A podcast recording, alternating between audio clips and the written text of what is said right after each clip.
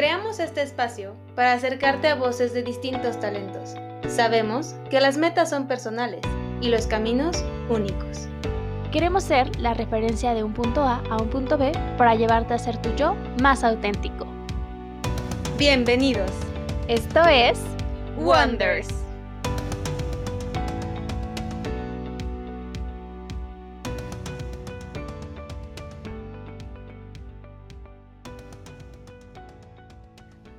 ¿Qué tal? ¿Cómo están? Bienvenidos, bienvenidas al sexto punto de Wonders de esta segunda temporada. Qué emoción que nos sigan escuchando, que estén aquí con nosotras. Y pues les recuerdo que este, este podcast es para ayudarte a crear tu yo más auténtico y sobre todo informado. Por eso tenemos hoy un tema súper, súper importante del que ojalá les funcione y aprendan muchísimo. ¿Cómo estás, Dani Collado, aquí mi compañera?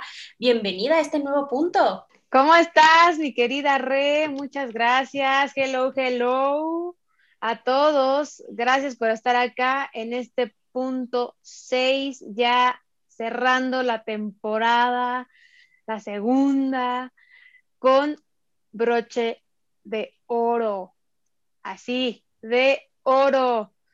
Tuvimos la oportunidad en la temporada 1, queridos amigos, de tener a su señoría, Rocío Collado, platicándonos de su historia, de cómo ella llegó a ser hoy quien es, qué tuvo que pasar, cómo estuvo el proceso, y nos contó un poquito de lo que es ser juez familiar. Y ahora la tenemos de vuelta con un tema que ay, hijo, va a estar bueno, va a estar muy sensible. Estamos viviendo, mi querida Re, es correcto. Eh, pues unos tiempos duros. Todavía nos siguen probando, nos siguen retando. Y una de las partes a lo cual dentro de la lejanía y dentro de la distancia ocurrió es que nos acercó a un proceso de vida, pero con mucho duelo, a la muerte en nuestro cuerpo físico. Así como lo dices, pues el tema de la muerte está más cercano en estos días, desafortunadamente, pero eh, es importante hablar de ello y sobre todo de cómo poder procesarla desde un tema legal, que creo que también eh, no se habla tanto y bueno, aquí en, Wonders pues queremos hablar de muchos temas y como saben pues tenemos el tema de la sexualidad también. Y comparo esto porque el, tanto la sexualidad como la muerte son temas de los que están ahí, pero no todos queremos hablar o no todos sabemos abordar. Entonces, sin más preámbulos, le doy la bienvenida a su señoría Rocío Collado. Bienvenida, ¿cómo está? Muy bien, querida Regina, muchas gracias por la invitación. Encantada de estar nuevamente con ustedes. Y pues ahora sí me corresponde tratar desde el punto de vista jurídico el tema de la muerte. Eh, ¿Qué hacemos jurídicamente cuando llega ese suceso que a todos nos mueve y que en un momento determinado nadie quiere hablar de él, como tú muy bien dices, pero que es bien necesario eh, tratar porque Finalmente, dependiendo de la creencia de cada quien, eh, la mía es que la muerte es el fin de una etapa, el fin de una época y el inicio de otra, ¿no? Pero pues como termina esta época en este planeta, en este tiempo, en este espacio, pues quedan cosas pendientes para los que se quedaron, ¿no? Para los que se quedaron, que son personas que tienen algún entroncamiento con la persona que falleció como puede ser, por ejemplo, la persona que murió debía, debía una casa, o la persona que murió le debía a alguien dinero, o la persona que murió tiene unas casas y están a su nombre, y entonces, ¿cómo se van a vender esas casas si la persona ya murió, no? Entonces, son muchas cosas que, que uno tiene que, que tratar, no la persona que muere, porque pues que muere ya murió, ¿no? Pero quienes se quedan quienes se quedan son, quedan con su duelo, pero quedan con esa, con esa herencia, ¿no? Con esa, con esa carga que, quedó eh, de aspectos legales eh, por parte de quien, quien falleció.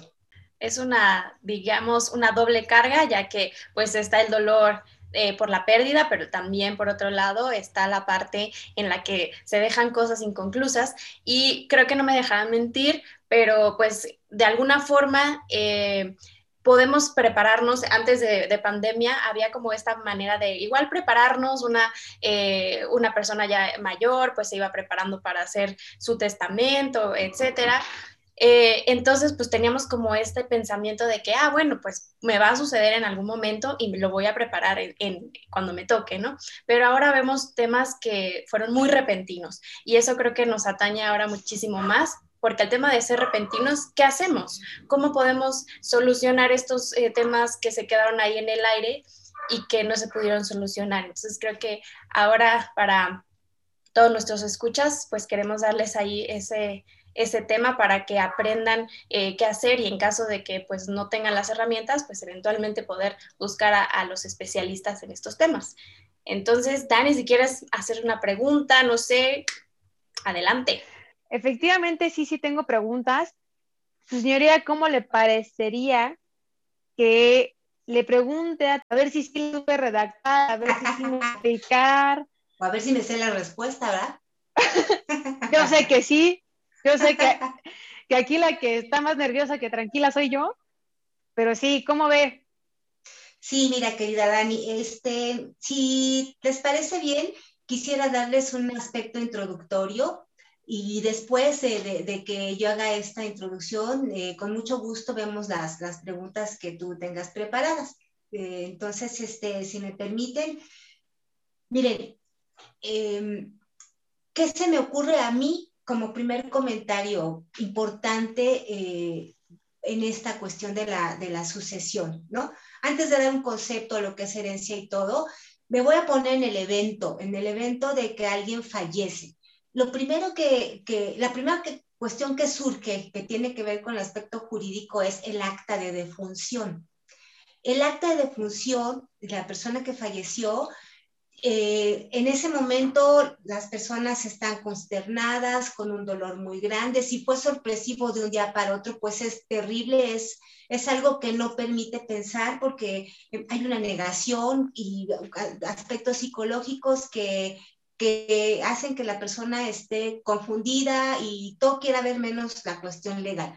Pero alguien tiene que haber, que tenga un poquito más de cabeza fría para ese tipo de cuestiones. Entonces sí es importante platicar como con la familia y ver quién es el que en un momento, en, en ese momento puede estar más sensato para ver lo del acta de defunción. ¿Por qué es importante el acta de defunción? Porque en muchos casos, en muchas ocasiones, la persona tiene más de un nombre o tiene un nombre y socialmente se presenta con otro nombre. Ejemplo, tengo un Juan Luis Pérez Pérez, ¿sí? Y Juan Luis así aparece en el acta de su nacimiento, pero resulta que Juan Luis cuando se casó, en el acta de su matrimonio, yo no sé por qué, nada más le pusieron Luis Pérez Pérez, ¿no? Y entonces en el acta de nacimiento de sus hijos, vamos a pensar que Juan Luis tenga cinco hijos, también aparece nada más como Luis Pérez Pérez. Y a la hora de que ocurre la muerte de Juan Luis, pues la persona sabe, sus familiares saben que se llama Juan Luis, pero no van a estar eh, viendo en ese momento si en las actas aparece como Juan Luis o como Luis. Y entonces resulta que en el acta de defunción, cuando preguntan las personas que la van a elaborar cuál es el nombre, pues dice Juan Luis. Y a la hora de que se abre la herencia y empieza todo el trámite del juicio sucesorio, pues resulta que Juan Luis Pérez Pérez y Luis Pérez Pérez, que aparecen en las actas de matrimonio y nacimiento, pues ya no checa el nombre. Y por ahí se presenta un primer problema, no saben con cuánta frecuencia. Entonces, ¿cuál es la recomendación primeritita? digo, desde ahorita habría que checar actas y, ver nombres, ¿verdad? Para ver cómo están esas actas. Y si las personas están con buena salud y todo, en este momento de pandemia es difícil, pero en cuanto se pueda hacer un trámite para rectificar ese nombre en el registro civil. Es muy breve, no tienen que acudir al juez, no tienen que pedir abogado, se presentan en el registro civil, piden que se les rectifique el nombre en su acta de nacimiento o en el acta que tenga que rectificarse y eso es todo. ¿Cuál es el objeto de esto? Que haya una eh, identidad de nombres en las actas que van a tener necesariamente que llevarse al juez familiar cuando se inicie el trámite del juicio sucesorio. Entonces, esa es la primera recomendación. Checar cuál es el nombre de la persona que murió en los documentos que vayan a ser necesarios para su juicio sucesorio. Las escrituras, los contratos de compraventa que tenga, los documentos oficiales, actas de nacimiento, actas de matrimonio. A veces en los títulos de propiedad sucede que Juan Luis nada más aparece como Luis. Y entonces ahí tenemos un problema porque Juan Luis es una persona jurídicamente hablando y Luis es otra. Mucho cuidado con eso. Chequen todos sus documentos de verdad, porque no saben cuántos trámites se van a evitar ni cuántos retrasos se van a evitar en el juicio. Ahora, es importante hacer el testamento. El testamento se hace ante un notario. Pero muchas personas, por el tema que hablamos de que no, no queremos saber nada de la muerte, pues omiten hacer su testamento. Entonces, ¿qué les digo yo? Miren, cuando no hay tanto problema eh, en, la sucesión, luego les digo que es la sucesión, tal vez no sea tan necesario otorgar un testamento, pero el testamento sí es necesario cuando hay complicación y hay problemas que uno eh, entiende que van a surgir cuando, cuando la persona muera. Ejemplo, caso concreto mío. Yo me gusta ponerme ejemplo porque no me gusta luego hacer alusiones que vayan a tomarse mal, ¿no? Yo nada más tengo una hija y mi hija es mi única y universal heredera. Yo no tengo testamento otorgado, pero legalmente, legalmente mi hija sería la única y universal heredera porque no tengo esposo, porque no tengo más hijos y porque conforme a derecho así procede. Entonces, si yo muero sin testamento, cuando se abra mi sucesión ante un juez familiar, mi hija no tendrá problema porque pues, es mi única y universal heredera. Yo me llamo María del Rocío, pero si ustedes se fijaron, yo soy socialmente Rocío Collado. Entonces mi nombre es muy largo y yo siempre socialmente soy Rocío Collado, pero en todos mis documentos legales soy María del Rocío Collado. Sí, todos mis documentos de este, pues, títulos de propiedad y todos, todos mis documentos oficiales, el acta de nacimiento de mi hija, mi acta de nacimiento, todo dice María del Rocío. Entonces mi hija no va a tener ningún problema. Cuando yo muera, pues ¿quién se murió? Pues María del Rocío Collado más sí. Solo que le pongan el acta de defunción Rocío Collado, solita se va a atorar. Pero si le pone María del Rocío Collado más sí, ella no va a tener ningún problema. Ese es el tema con muchos nombres, ¿no? y, se complica en el juicio sucesorio. Entonces, es un primer aspecto bien importante que sí hay que considerar y no, no dejar de lado, ¿no? Ahorita a lo mejor puede ser que alguna persona de sus familiares se encuentre enferma y desafortunadamente uno vaya viendo que puede haber un deceso, ¿no? Entonces, no vamos a poder rectificar ahorita papeles ni documentos, pero sí poner mucha atención y en el acta de defunción que el nombre del acta de función coincida con los nombres que aparecen cuando menos en el acta de matrimonio y acta de nacimiento de los hijos, ¿no? Muchas veces en las actas de nacimiento de los padres, ya de los padres a los hijos, hay problema, ¿sí? Y bueno, eso, eso sí es, eh, hay que considerarlo porque es bien importante. Ahora, fíjense, les voy a dar lo que dice el artículo 1281 del Código Civil para la Ciudad de México. Dice que la herencia es la sucesión en todos los bienes del difunto y en todos sus derechos y obligaciones que no se extinguen por la muerte. ¿Esto qué significa? Que alguien que muera pues puede tener bienes, pero también puede tener deudas o también puede tener obligaciones y entonces no nada más los bienes son los que, los que van a disponer quienes lo hereden, sino que también tendrán que responder de las obligaciones que quedaron pendientes o de algún derecho que haya tenido también el, el difunto que pueda ser este, reclamado, ¿no? Jurídicamente reclamado. Ahora, la herencia puede ser testamentaria o legítima. ¿Cuándo es testamentaria? Pues cuando el que muere había otorgado un testamento. Ahora, ¿cuándo es legítima? Pues cuando el que muere no otorgó un testamento. La ley señala quiénes heredan a la persona que muere y la ley excluye, va, por exclusión y, los parientes más, leja, más cercanos excluyen a los más lejanos.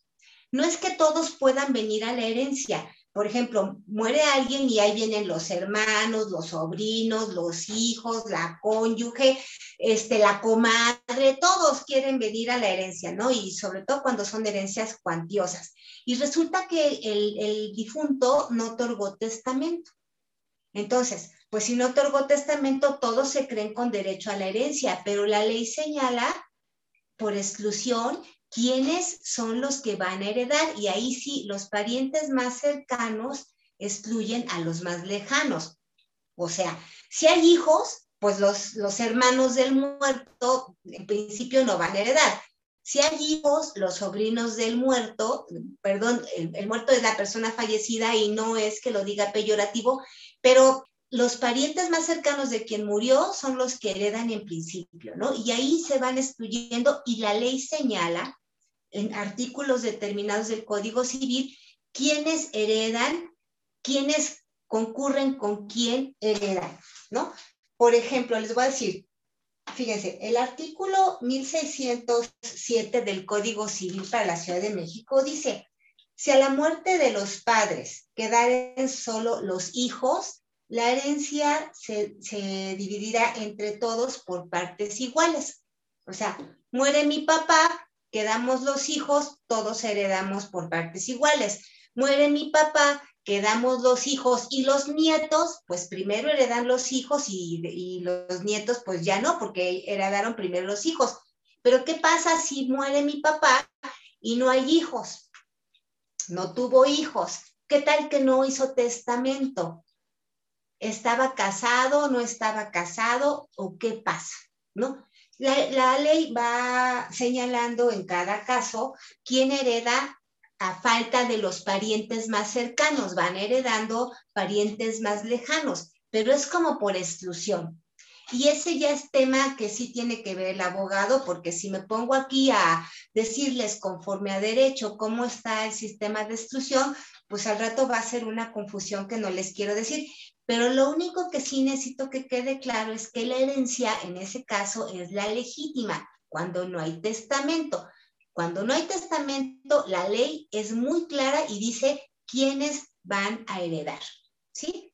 Ahora, vamos a ver qué es un testamento.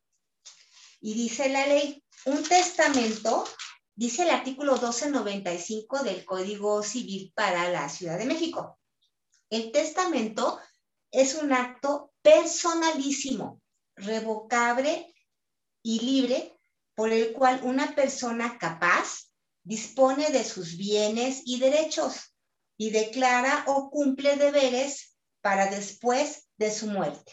Y Regina me pregunta, ¿y todos tenemos que hacer un testamento? ¿Todos podemos testar? La respuesta es sí, pero el artículo 1306 dice, quienes no pueden testar. 1306 del Código Civil. Siempre que me refiero al Código Civil es el de la Ciudad de México. Este, quienes no pueden testar. Y dice la ley actualmente, los menores de 16 años, hombres o mujeres, no pueden testar. ¿Sí? Pues porque son, son incapaces, son niños, pero los mayores de 16 años, que aún son menores de edad, sí pueden testar. Pueden ser representados por un tutor y pueden testar. ¿Sí? Ahora, los que habitual o accidentalmente no disfrutan de su cabal juicio. O sea, los que habitual o accidentalmente no disfrutan de su cabal juicio. ¿Quién es una persona que no disfruta de su, cabal, de su cabal juicio? Pues una persona que está afectada de sus facultades mentales. ¿sí? quien está, eh, quien está afectado de sus facultades mentales, quien no tenga una capacidad de un juicio sano, no puede testar. ¿Por qué? Pues porque ni siquiera sabe de qué se trata, ¿no? Y entonces no, no puede hacerlo porque está incapaz en sus facultades mentales y así lo dice la ley. En la ley también se prevé que pueden testar estas personas cuando tienen un intervalo de lucidez. Les voy a decir, en muchos juicios sucesorios, las personas que vienen tienen derecho a impugnar la, la, nulidad, a pedir la nulidad del testamento, aduciendo que quien testó estaba pues no había firmado o no estaba en sus cabales o estaba siendo este, aconsejado por alguien, etcétera, ¿no? Muchas cuestiones. Entonces, precisamente por eso la ley prevé este, esta hipótesis de quien no goce de su cabal juicio pueda, en un intervalo de lucidez, otorgar un testamento, pero es con muchos requisitos que la ley señala y eso ya sí tendría que ser eh, eh, ah, tendría que intervenir un abogado o tendría que el notario ante quien se va a otorgar ese testamento dar una muy buena asesoría a quienes así lo van a hacer. Particularmente en toda mi experiencia no he visto nunca algún testamento que haya tenido esta particularidad de haber sido otorgado en un intervalo de lucidez por alguien que no disfrutara de su cabal juicio, pero si está previsto en la ley, definitivamente que es una hipótesis que se puede dar en, en algún caso concreto, ¿no? Ahora, les voy a decir quiénes pueden este, heredar. Y dice la ley en el artículo 1313 del Código Civil que todos los habitantes de la Ciudad de México de cualquier edad tienen capacidad para heredar y solo pueden ser privada de, para ello en los casos que señala la ley, que son casos muy específicos. Y aquí valdría la pena preguntar, bueno, y una persona que ha sido engendrada pero que no ha nacido al momento de que muere su, el, autor de la herencia, puede heredar, o sea, estoy hablando del hijo póstumo, ¿sí? Vamos a pensar que haya una pareja y este, la señora esté embarazada y el señor muera de COVID y la señora está embarazada de seis o siete meses. O sea, la pregunta es, ese, ese hijo que no ha nacido puede heredar, o sea, que sería el hijo póstumo, es decir, el hijo que nació después del fallecimiento de, de quien, de, de, pues, de quien murió.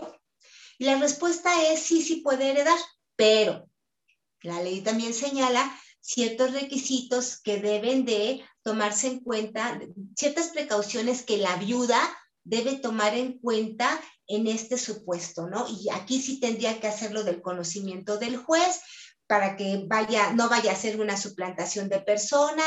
Eh, el bebé tiene que ser viable conforme a la ley. ¿Qué significa que sea viable? Que haya sido desprendido, que haya vivido 24 horas una vez que haya sido desprendido totalmente del seno materno o que durante ese tiempo haya este, sido registrado ante el registro civil, porque vamos a pensar en el supuesto de que nace el hijo póstumo, nace y vive pero no vive 24 horas. Entonces, pues no, si no vivió 24 horas, pues no, no, no, no hereda.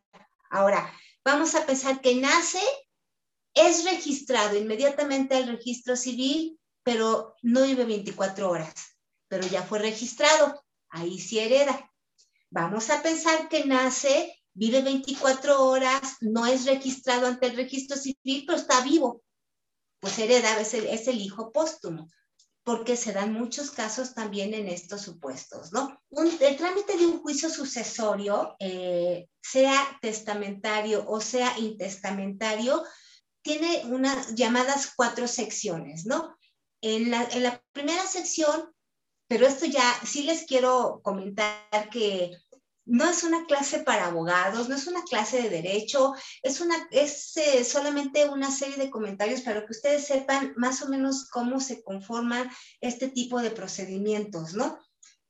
Porque muchas veces ustedes dicen, es que ya se tardaron mucho tiempo o es que se lleva muy rápido. Ah, también les quiero decir, El juicio sucesorio, mientras no haya conflicto entre los interesados, se puede tramitar ante un notario, ¿sí? O se puede tramitar ante el juez familiar, ¿sí? Entonces, ante un notario, pues va a costar, ante el juez familiar, pues no va a tener ningún costo, excepto los costos del, del, juicio por los informes que tiene que rendir el Archivo General de Notarías y hay ciertos trámites, ¿no? Que tienen que realizarse. Entonces, en un primer momento es una primera sección en donde inicia el juicio sucesorio, ¿no? Esa sección, esa sección de, este, de la denuncia del juicio sucesorio tiene que iniciar con el escrito es fundamental presentar el acta de, función de la persona fallecida y los documentos que acrediten el entroncamiento de quienes van a suceder al difunto, los hijos, la esposa. Vamos a, vamos a pensar que quien murió no tiene ni esposa ni hijos, pero sí tiene hermanos. Los hermanos, vamos a pensar que tiene tres hermanos y uno que murió. Habría que ver cuándo murió, este, si tiene descendientes, si tiene sucesión, y todos ellos pueden venir a concurrir al juicio, ¿no? Que ahí van a concurrir hermanos con sobrinos, porque no hay hijos ni cónyuge y no hay, y no hay este, padres. Pero esas hipótesis, esos casos, la ley los señala muy claramente. Por supuesto que eso sí lo tiene que ver un abogado, pero es bueno que usted lo sepa, ¿no? Ahora, ¿cuándo concluye esa primera sesión? sección? Cuando hay una resolución judicial que dice quiénes son declarados herederos o la resolución en el juicio sucesorio intestamentario o legítimo o en el testamentario con la resolución que declara la validez del testamento. Son dos procedimientos, el, el de la sucesión legítima o el testamentario, ¿no? Pero ambos procedimientos, sea que sea testamentario o legítima, concluyen con esa resolución la que declara herederos o la que declara la validez del testamento. La que declara herederos, después los herederos vienen a nombrar una albacea. Tienen que votar para designar una albacea. En el testamento, a lo mejor el autor de la sucesión dejó a alguien como albacea y entonces ya nada más se reconoce esa, esa declaración que hizo el, el autor de la herencia para que el albacea sea reconocido como tal. Ahora, ¿quién es el albacea? El que se queda con todo, el que, el que dispone de la herencia, el que dice que, ah, bueno, pues ya no voy a tramitar nada o qué. No, el albacea es el representante de la sucesión. No significa que el albacea se manda solo, solo significa que va a representar a la sucesión en todos aquellos procedimientos que tenga que ser representada. Y aquí yo diría, ¿y quién es la sucesión? Pues en la legítima, los que fueron declarados conforme a la ley, que podrían ser los hijos, la esposa, los hermanos o quien haya sido declarado conforme a derecho, o en la sucesión testamentaria, o sea, cuando hay testamento, a quien el autor de la sucesión haya dejado como único y universal heredero. Y aquí en los testamentos, a veces, el, lo que priva es la voluntad de quien otorga el testamento. E, ejemplo, yo, si yo quisiera no dejar a mi hija como heredera, yo tengo que otorgar un testamento y entonces a lo mejor en mi testamento digo, bueno, como Regina me cae tan bien y le tengo tanto afecto y creo que es una mujer maravillosa, yo declaro que Regina va a ser la heredera única y universal de todos mis bienes. Ah, pero tengo varias deudas, ¿eh? entonces también tiene que pagar las deudas que yo tengo, porque pues eh, así, así lo dispongo yo, ¿no? Y entonces Regina sería mi sucesión, ¿sí? No es, no es que sea completamente automático o, que el testador se, tenga que testar siempre pues para sus hijos o para la cónyuge, ¿no? El testador le puede dejar sus bienes y sus deudas y sus derechos a quien quiera. Es su libre y soberana voluntad. El testador dispone conforme él quiera. Ahora, a mí se me ocurriría preguntar, oye, yo ya otorgué un testamento, pero ¿qué crees que ya me arrepentí de haber dejado a Regina? Mejor quiero dejar a, mi hermana. El testamento se puede revocar las veces que el testador, el, testador quiera, ¿eh? Lo puedo revocar una, dos, tres, n veces hasta que yo diga, no, mejor mi hermana, no, mejor siempre sea. O sea, como es la voluntad del autor de la herencia. En la sucesión legítima no pasa eso, porque la sucesión legítima la establece la ley y no hay de otra. Y entonces, eh, después de esa primera etapa, los juicios sucesorios tienen una segunda etapa, que es la de inventarios, una tercera etapa, que es la de rendición de cuentas, y una cuarta etapa, que es la de adjudicación. En esa cuarta etapa es cuando el juez dicta la sentencia de adjudicación y entonces sí dice, se adjudica a Hugo, Paco y Luis la casa fulanita, la casa menganita, el coche, todo lo que haya en herencia, pero es hasta esa cuarta sección del juicio sucesorio, sea testamentario o intestamentario.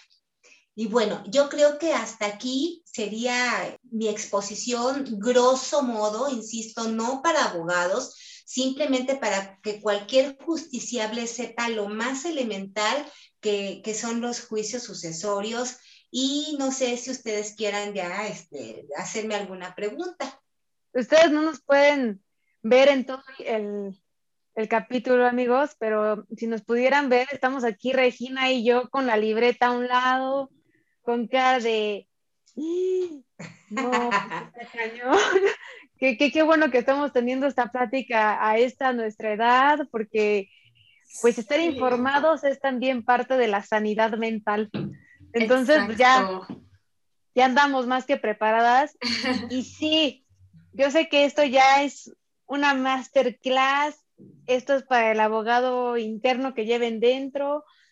Y si no, pues ya podrán asesorar a la tía, a la hermana, a ustedes mismos y fijarse por ahí cómo anda esta onda con los abogados. Pero ahí, ahí les va. A ver, ahí anótenle. Mi papá murió. Mis padres están divorciados. Yo vivo con mi pareja. Tengo 28 años. Tengo dos medios hermanos, hijos de mi papá. Mi papá no dejó testamento. Él trabajaba como director de una Big Four, una compañía transnacional. Mi papá estaba casado con la mamá de mis dos medios hermanos. Uno es mayor de edad está en la universidad y el otro está en secundaria. ¿Qué tendría yo, la de 28 años, que esperarme jurídicamente hablando? ¿Qué tendría que hacer? Mi papá sé que tiene varios bienes, cuando menos dos casas, no sé si ambas estén a su nombre, pero sé que algo se me viene y pues estoy pidiendo ayuda. Bueno, mira, tú puedes denunciar la sucesión de tu papá. Tú te vas a personar como hija con tu acta de nacimiento y decir, a ver, yo soy hija de Juan Pérez, mira, aquí está, Juan Pérez compareció al registro de mi nacimiento, ¿sí? Aquí tu mamá, como están divorciados, ella no hereda, ella no hereda, ella no entra a la herencia porque ya no hay ningún entroncamiento, ya no hay ningún vínculo jurídico, ¿sí? Ahora, y tú tienes que decir, y bueno, y yo sé que mi papá tenía otros hijos que son Juanito y Pepito, ¿no? Y que está casado con una señora. Y decirle al juez, pues yo sé que viven en tal lugar y te pido que los llames a la, a la sucesión. Ahora, la señora que está casada con tu papá, tendríamos que ver el régimen patrimonial bajo el cual se casaron, ¿sí? Y tendríamos que ver los bienes que tenía tu papá, en qué momento los adquirió. Si los adquirió antes de casarse con la segunda esposa o los adquirió estando casado con la primera esposa o los adquirió sin estar casada con ninguna. ¿Sí? ¿Por qué? Porque si los adquirió cuando estaba casado con tu mamá, los adquirió durante ese matrimonio y no fueron liquidados, no se, no se liquidó esa sociedad conyugal cuando se divorciaron, la mitad de esos bienes es de tu mamá. Pero si tuviera, pero si con tu mamá no tuvo bienes y tuvo bienes con la esposa actual dentro de ese matrimonio, la mitad de esos bienes es de esa esposa. Y entonces tú tendrías derecho nada más a la mitad de los, de los bienes que haya adquirido tu papá durante ese matrimonio, compartiéndolos con tus medios hermanos en una porción cada uno porque esos medios hermanos son hijos de tu papá. Entonces, todos ustedes son hijos de tu papá. No sé si contesté la pregunta o te quedó más duda. No, no, no, no, sí, sí, sí, sí, caché, sí, sí, caché. Sí, sí, sí, sí, sí, Digo, está, está, está complicado porque hubo dos esposas, pero de una ya se divorció. Sí. Entonces, el, el, el, que murió estaba divorciado de esta, esta ya no hereda, ¿sí? Sí, claro. Si estaba casado con la segunda, ella sí hereda porque ella es la esposa, ¿sí? Ahora, si tiene hermanos menores, lo mismo que ya había dicho yo hace rato, la mamá de esos menores tiene que representarlos en el juicio sucesorio intestamentario. Ahora, ha, ha, pasado muchas veces que uno piensa que no dejó testamento y cuando empieza el trámite del juicio y pedimos el, el informe del Archivo General de Notarías, aparece el testamento. Y entonces, wow. cuando aparece un testamento, uh -huh. se dice que se sobresee la, la sucesión legítima y se abre el juicio testamentario. ¿Qué significa? Que ya no va a heredar conforme lo que señala la ley, sino conforme lo que dice el testamento, porque el muerto había otorgado un testamento. Entonces, okay. hay que estar a la disposición de voluntad que hizo el, te el, testador en su testamento. Qué importante y crucial es tener la mayor claridad mental posible para cuando se tienen responsabilidades más lindas de adultez. Claro en su momento. Sí. Fíjate que yo al principio de la plática dije, no en todos los casos es tan urgente hacer un testamento, por ejemplo, y me puse de ejemplo, pero en el ejemplo que tú me planteas, con una persona que sabe que tiene dos familias y que tiene bienes y que se va a complicar, por supuesto que sería bien importante otorgar un testamento y no dejar un tremendo problema que la ley resuelve a, a, los, a los que se quedan, ¿no? Ahí sería muy fácil que el testador dijera, bueno, dejo la casa fulanita a mi hija Daniela, la casa menganita a mi hijo Paquito, la casa fulanita a mi otro hijo, o le dejo todos mis bienes a mi cónyuge y se acabó el problema, ¿no? Claro. Eso, eso es lo, lo que terminaría con un problema en un momento determinado, pero pues no sucede así. Y, y, fíjate, se complica porque en, ese, en, esa misma hipótesis van a heredar los tres hijos, lo que, lo que, los bienes que hubiera tenido el autor de la herencia, en partes iguales. ¿Qué significa? Que si hay una casa y estaba casado por sociedad conyugal con la cónyuge, la mitad es de la cónyuge, ¿sí? Y a los tres hijos les toca una tercera parte de ese bien en copropiedad, ¿sí? Hay una copropiedad ahí de la cónyuge y tres herederos más, cuatro personas uno en un 50% y los otros en un 16, en un, quiten, háganle el porcentaje del 50%, ¿no? Entre tres.